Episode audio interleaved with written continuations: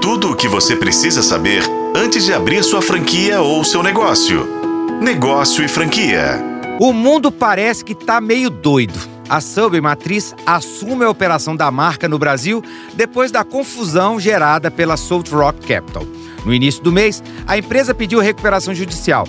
Dona das marcas Starbucks, Subway, Italy e TGI Fridays, além dos 33 restaurantes em aeroportos. Quando pediu a recuperação judicial, excluiu a Subway. O plano era remodelar a Subway para crescer mais rápido no formato de franquias. Era diminuir o formato do Italy e expandir para outras capitais, no formato também de franquias. Mas nada do planejado foi colocado em prática. Diante do quadro financeiro anunciado pela Salt Rock, a Starbucks e a Subway rescindiram os contratos proibindo a empresa de operar no Brasil. Se podia piorar, alguns shoppings também entraram nessa dança. Entraram com pedido de despejo para Starbucks e outras nem devem ser inauguradas.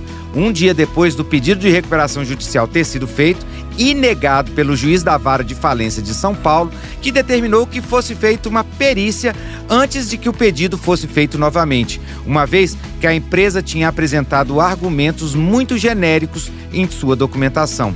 E pelo que pudemos levantar, parece que houve uma grande confusão com o uso de fundo de propaganda e gestão de contratos com os franqueados. Isso fez com que a matriz, dona da marca, colocasse os olhos por aqui e rescindisse o contrato com a Soft Rock Capital. Apesar da marca não ter entrado na recuperação judicial, a instabilidade financeira assustou muitos e estão tomando dessas decisões de forma estratégica. A negociação com o novo gestor no Brasil ainda não está fechada, mas existe uma grande chance de ser assumida pela Cacau Show.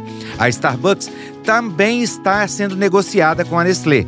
Pelo menos ainda não foi confirmada oficialmente. As informações vieram de fontes ligadas a empresas. Na minha visão, seria um passo muito estratégico para a Nestlé, que acaba de dar os primeiros passos no mundo das franquias com a compra da Copenhague e da Cacau Brasil.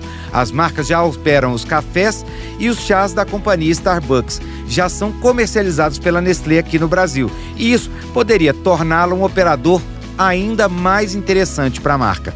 Quer saber mais? Acesse negociofranquia.com e fique por dentro. Se é um bom negócio, passa por aqui. Eu sou Rodrigo Campelo e este foi o podcast da Negócio Franquia. Acompanhe pelos tocadores de podcast e na FM O Tempo.